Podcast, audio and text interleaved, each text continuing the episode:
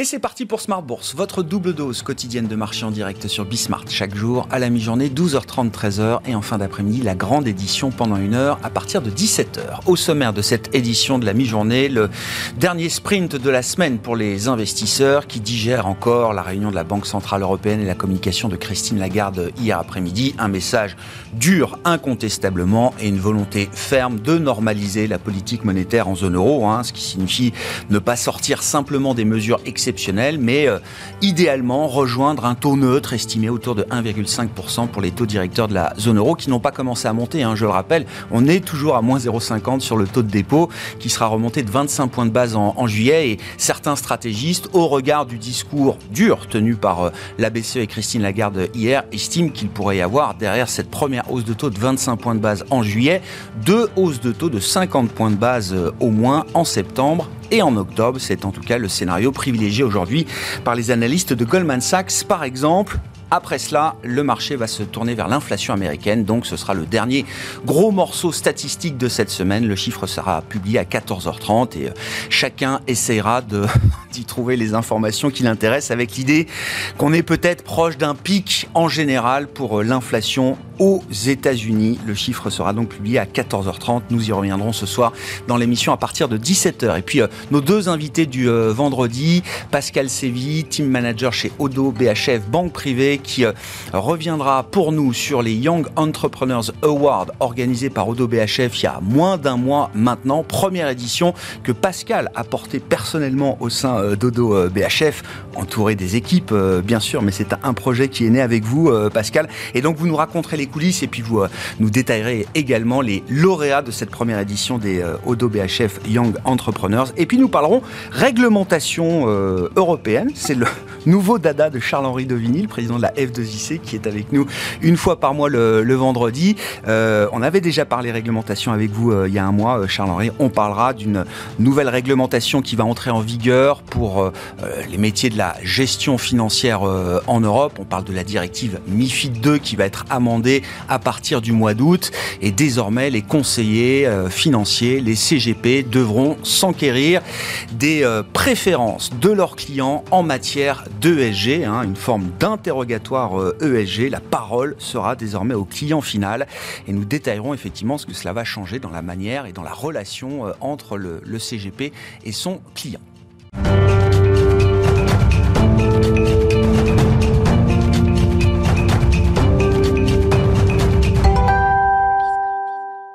Mais d'abord, une nouvelle séance de baisse. Hein. C'est une semaine négative qui s'annonce en termes de performance euh, hebdomadaire, boursière. Nouvelle séance de baisse à mi-parcours en Europe. Les infos clés avec Alix Nguyen. Prudence toujours à la Bourse de Paris. Le marché attend la publication des chiffres de l'inflation aux États-Unis, alors que la Fed dévoilera sa prochaine décision monétaire la semaine prochaine.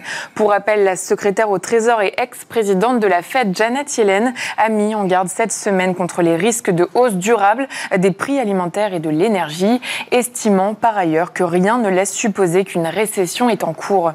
Plus près de nous, la BCE a annoncé hier l'arrêt de son programme d'achat d'actifs à la fin du mois et le relèvement d'un quart de point de ses principaux taux directeurs en juillet, euh, soit le premier en plus de dix ans.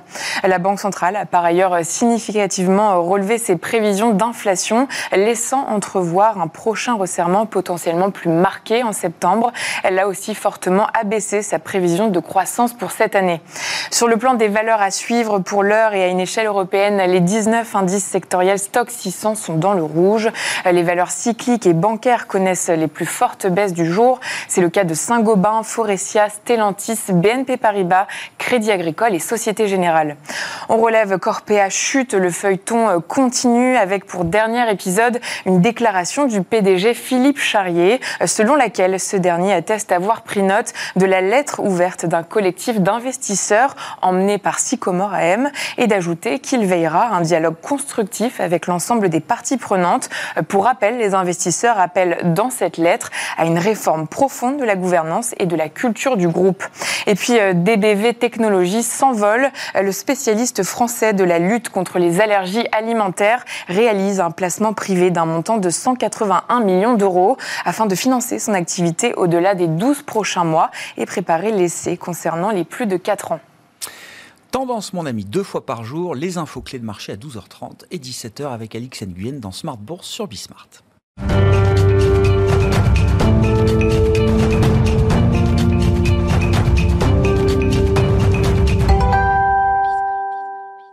Le client investisseur épargnant va devoir donc désormais définir sa stratégie ESG et son conseiller devra s'en euh, enquérir de manière réglementaire. Charles-Henri Dovigny est avec nous donc en plateau. Comme chaque deuxième vendredi du mois, le président de la F2IC, la Fédération des investisseurs et des clubs d'investissement en France. Bonjour euh, Charles-Henri. Bonjour Grégoire. On parle donc de cette réglementation européenne. La directive s'appelle MIFID 2. Elle est bien connue de tous les professionnels de l'industrie financière. Je vois déjà Pascal qui fait oui de la tête. Oui, c'est un environnement réglementaire compliqué, contraignant. C'est une réglementation dynamique qui n'arrête pas d'évoluer à laquelle il faut s'adapter en permanence certes. Qu'est-ce qu'il faut savoir là de des, nouveautés réglementaires dans ce cadre euh, MIFID 2 et de ce que le conseiller va devoir aller chercher comme information auprès de son client On va faire un peu d'histoire. MIFID, ça date de 2007. Euh, donc au départ, c'était euh, un questionnaire et le conseiller, quel qu'il soit, devait demander à son client qui souhaitait investir quel était son niveau de risque, son appétence, sa situation financière et vers quoi il, espérait, en tous les cas, ses objectifs d'épargne. Ça a été euh, modifié encore à la suite de la crise financière, de, donc MIFID 2, qui a encore serré encore un peu plus la vis et que donc à partir de là, il y avait sept niveaux de risque, que donc euh, dès qu'on investissait dans des actions, on était le risque maximum, et que donc à partir de là, la personne qui répondait au questionnaire en disant bah, tiens, j'aimerais bien pouvoir investir dans la Française des Jeux, par exemple, ou dans Michelin, ou dans telle ou telle euh, valeur euh, père de famille, à ce moment-là, le conseiller dit attention, là vous êtes vraiment au niveau le échelle de risque maximale. échelle de risque maximale, vous risquez de perdre tout votre argent. Et donc c'était très anxieux. Donc là-dessus, euh, certains euh, intermédiaires arrivent à rendre moins anxiogène ce questionnaire parce qu'ils accompagnent le client. Mais il y a un certain nombre d'autres distributeurs qui ne font pas cet effort et qui disent bah oui, c'est très très très risqué, donc prenez mes produits maison, ça sera beaucoup plus simple. Et euh, surtout, euh, investissez dans les produits taux, ça sera beaucoup moins risqué. Bon, voilà. Donc ça, c'est euh, un élément. Maintenant, les épargnants souhaitent aussi intégrer aussi des critères ESG. Hein, environnement, social et, gouvernance. Et l'Union européenne s'est dit bah oui, c'est une bonne idée. c'est ce qu'on cherche à faire, oui. C'est ce qu'on cherche à faire. Donc on va pouvoir vous poser encore des questions complémentaires. Oui. Voilà. Et donc, euh, maintenant, c'est de savoir comment on va pouvoir euh, comprendre comment le particulier va indiquer à son conseiller oui, ses préférences. Ce que, mais, ce que dans une réglementation déjà prédéfinie. Ah oui, oui. parce qu'on a qualifié l'offre. Tout le travail de MIFID 2, enfin ces dernières années, sur la partie ESG, euh, e c'était de qualifier l'offre et les caractéristiques ESG des différents types de produits ou de solutions euh, d'investissement qui étaient proposés. On a beaucoup parlé de la réglementation SFDR, donc on catégorise en fonction de... Euh, de l'intégration et du niveau d'impact qu'on cherche à avoir. les produits qui promeuvent le caractère. On a qualifié l'offre. L'impact durable, l'investissement euh, durable. Et, ça. Mais et maintenant, il va falloir qualifier la demande. Il va falloir quand même s'enquérir de ce, quelles sont les préférences et qu'est-ce que son client final cherche avec, précisément en matière de, de, de Avec quand même trois critères qui sont excessivement complexes et techniques. Puisque on va demander votre part d'investissement durable au sens de la taxonomie européenne. Donc déjà, il faut savoir ce que c'est que la taxonomie européenne. Déjà, il faut prononcer le mot taxonomie. J'ai ah mis un peu de temps à le prononcer correctement. Ensuite, euh, quelle est la part que vous voulez mettre en investissement durable au titre du SFDR Ou, sans ça, une appréciation qualitative ou quantitative des principales incidence négative des investissements. Alors ça, pour comprendre, j'ai beau chercher, j'avoue que j'ai un peu de mal à, comprendre. Bah, D'où l'intérêt d'avoir un conseiller, hein, en l'occurrence. Oui, non, non, mais, comme vous disiez, ceux qui accompagnent ces questionnaires arrivent à quand même euh, rendre les choses un peu moins anxiogènes. Ah oui, non. Parce que l'ESMA, qui est donc l'AMF européenne, dit le distributeur au conseiller ne doit absolument pas influencer le client dans ses choix. Donc, en fait, Le client est face, doit faire euh, sa propre sélection de produits. ESG. Et le conseiller doit le laisser libre de ses choix. Mais et sur le conseiller. Mhm. Donc on est tombé sur la tête parce que finalement, le- l'épargnant, pour avoir le niveau d'information euh, sur la taxonomie, sur le SFD, SFDR, vous voyez, j'ai Oui, du mal oui. encore à prononcer, parce qu'en plus... Vous allez vous y mettre, Charles-Henri, vous inquiétez pas. C'est de l'anglais, c'est un anacronyme Non mais d'accord, mais enfin on est en 2022, Ah, oui. on peut vivre avec des acronymes. Oui, oui, non, euh, mais vous- quand vous même ils seraient anglais en plus. Non, mais MIFID, on y arrive. Oui. SFDR, c'est plus. gros. Voilà. Euh, ou euh, l'appréciation qualitative ou quan- euh, quantitative des principales incidences négatives des investissements, hein, c'est le Principal Adverse Impact, le PAI. Mm. Donc, ça, euh, qu'un particulier arrive à comprendre ce que c'est, je souhaite bien du plaisir. comprends, Donc, je comprends, donc- l'i- je comprends votre, vos, vos, vos, bémols, euh, Charles-Henri. Moi, je trouve juste quand même que on est capable, en tant que consommateur, aujourd'hui, de faire un travail sur euh, la consommation de nos produits du quotidien. On a appris à lire les étiquettes, on a appris à regarder dans le détail. Je dis pas que ça va être aussi facile quand on parle de l'épargne, mais on peut très bien imaginer que une fois de temps en temps, pour son épargne, pour son argent, si vraiment l'envie de mettre du sens dans son épargne est, réelle, qu'on prenne un peu de temps pour s'y intéresser. C'est je- pas totalement insurmontable. Je suis d'accord avec vous, euh, Grégoire, là-dessus. Non, y a- non, mais- après, il y a l'effort aussi des Je sais. producteurs de faire en sorte d'avoir affiché, Ouais. euh, je dirais, ces produits ESG et d'expliquer ce qu'il y a dedans, comment ça fonctionne et dans quelle catégorie ça rentre par rapport à cette réglementation européenne. Mais bon, et vous savez combien il y a quand même de produits euh, Trop. sur le marché Pas forcément trop, mais il y en a quand même pas mal. Donc pour essayer Ouais. de s'y retrouver, c'est aussi compliqué. Ouais. Donc c'est pour ça qu'on a besoin de conseils euh, et que. Comme l'ESMA dit non, vous n'avez pas le droit de les conseiller, c'est un peu dommage. Je comprends. Je pense que euh, tout le monde va mettre sous le boisseau. Oui, euh, on cette interprétera les choses, de- oui, de, de oui, oui. l'ESMA, et euh, le conseiller sera là pour Ouais. donner des conseils. Mais ça n'empêche que l'ensemble de ces produits euh, qui intègrent euh, la taxonomie, euh, les critères SFDR, il n'y en a pas tant que ça. Et parce que si vous voulez, à un moment ou à un autre, moi je vais dire, ah bah tiens, je vais prendre 50% de taxonomie, puis je vais prendre 50% de SFDR, et est-ce qu'il y a un produit qui me permet de faire ça? Est-ce que je, vais, je suis obligé de prendre deux produits, trois produits, quatre produits, cinq produits? Tout ça est assez complexe, et je trouve que en termes d'information pour le client final que Ouais, vous ouais.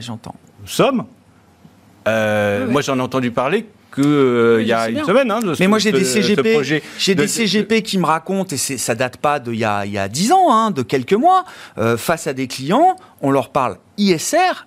Justement, l'acronyme n'est même pas encore arrivé. euh, alors vous parlez d'ISR et nous on parle de SG.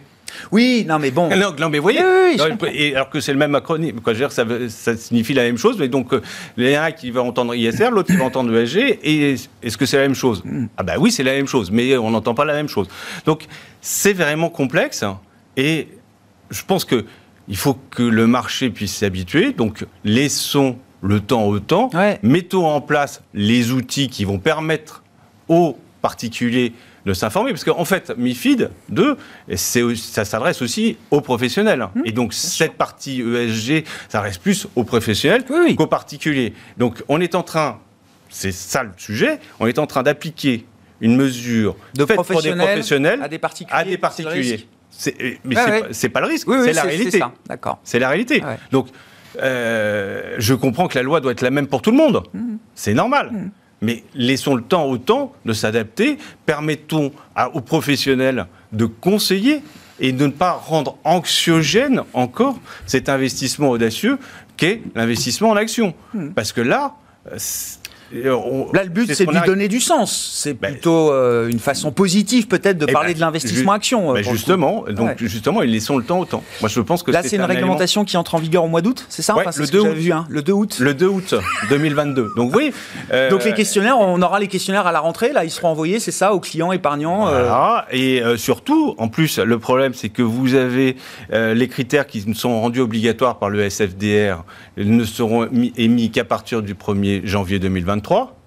Et il faut savoir aussi que euh, les informations officielles qui permettent de mesurer l'ensemble de ces critères hum, de la part des entreprises ne seront fournis de manière obligatoire qu'à partir de 2025. Je sais bien, je sais bien. Donc, on demande d'appliquer des critères ESG en 2022, alors que les entreprises sont obligées de fournir les informations qu'à partir de 2025, et que donc s'il y a un problème quand même. Il y, a, un séquençage qui est, pas tout à fait, pas très cohérent, vous dites. Bah oui, je préfère d'abord avoir les données ah pour ensuite pouvoir investir. Ah C'est une première étape. Je ne sais pas si ça appelle un commentaire de votre part, euh, Pascal. C'est un mal nécessaire, ce type de réglementation aujourd'hui, si on veut euh, bah, tous parler de la même chose et le même langage. À un moment, il faut bien que le client aussi soit pris en compte dans ces... Euh, ça prend à la fois ce que veut le client et ça complexifie en même temps ah, encore un petit peu plus notre, notre travail de conseil et de vraiment bien comprendre les qualités de l'investisseur pour le conseiller au mieux. Hmm. Donc c'est un peu antinomique en fait, ce type de réglementation pour, pour moi. Tous les pros sont anti-réglementation. Non, mais... il y a un moment, en fait, on passe trop de temps à ah, essayer de déchiffrer effectivement une réglementation et moins de temps sur la personne physique en particulier pour lui donner le, et le vrai métier de conseil. Exactement. C'est ça après, il y a l'autre sujet.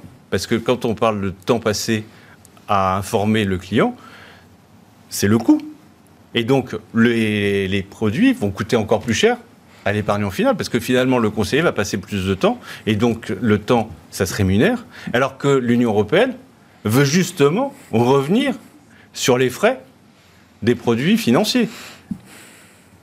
Oui, oui, non, non, mais je ne dis pas que la réglementation n'apporte que des bonnes choses, hein, mais oui, oui. ça sera la rétrocommission. Bon. Hein? Donc, euh, donc, en tout cas, on veut le beurre, l'argent du beurre. Oui, oui. Mais bon. Il faut savoir ce qu'on veut aussi. Oui, oui, je comprends. Il y, a, la question réglementaire, du calibrage de cette réglementation, du calendrier, de la séquence. Mais je trouve que là. Sur le principe, je trouve ça bien que le client final soit amené à s'exprimer quand même sur ces questions. C'est bien sur le principe, c'est bien informé, mm. mais c'est compliqué, la mise en œuvre est compliquée. Voilà.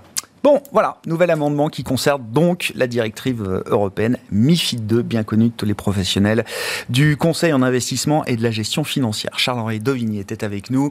Une fois par mois, nous avons rendez-vous avec la F2IC, la Fédération des investisseurs individuels et des clubs d'investissement.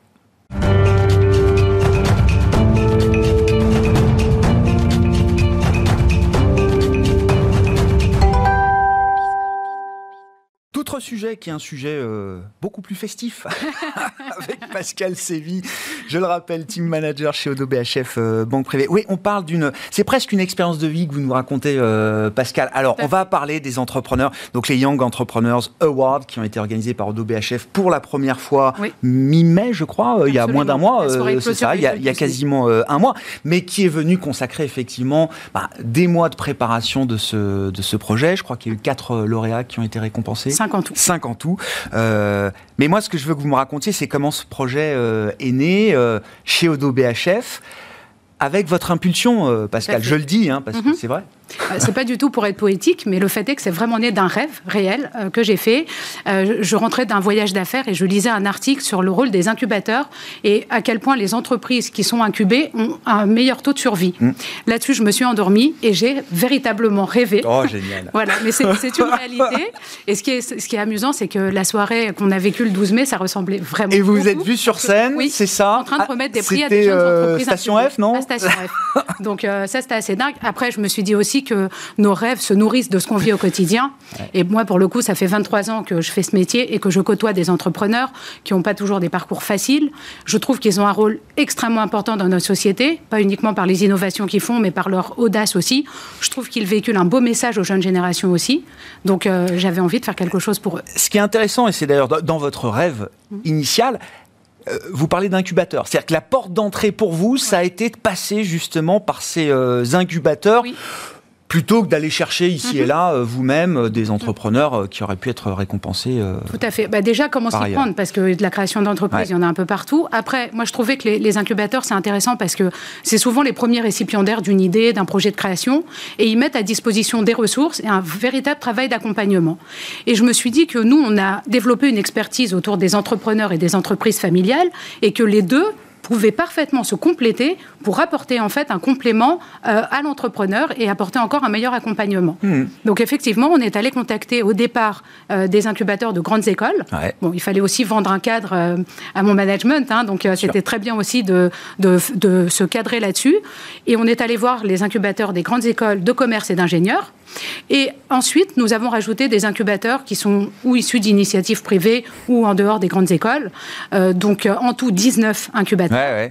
Euh, on peut citer ben, des, incubateurs d'HEC, l'ESCP, Dauphine et autres, Polytechnique, AgroParisTech.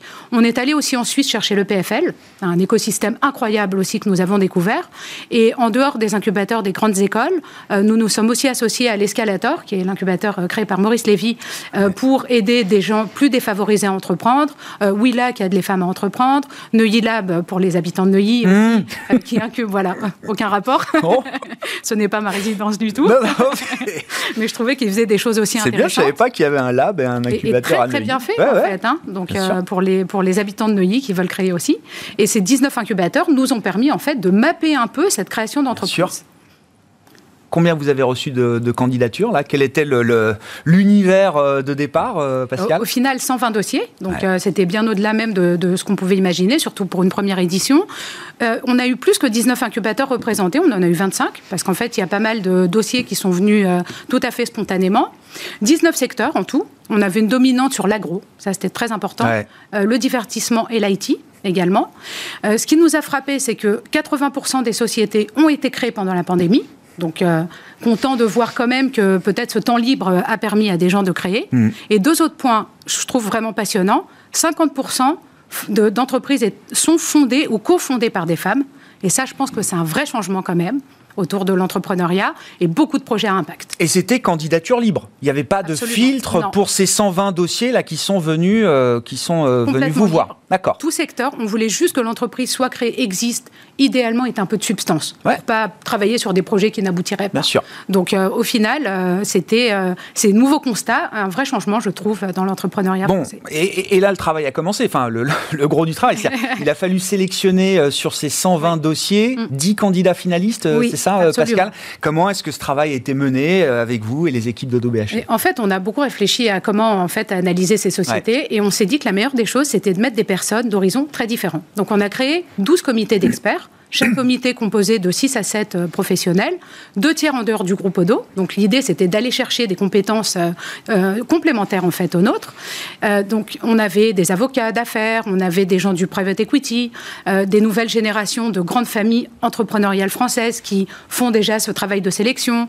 On a mis une administratrice judiciaire qu'elle apportait le regard de fin de vie. mais bien sûr, bah oui. Mais c'était absolument passionnant. Beaucoup d'entrepreneurs aussi. Et en fait, dans chaque comité, on analysait une dizaine de dossiers euh, sur un certain nombre de critères. On n'a pas pu rencontrer les 120, donc on avait une vidéo de présentation, mhm. des business plans, des questionnaires, et il y avait un vrai travail d'échange entre dans, les différents groupes.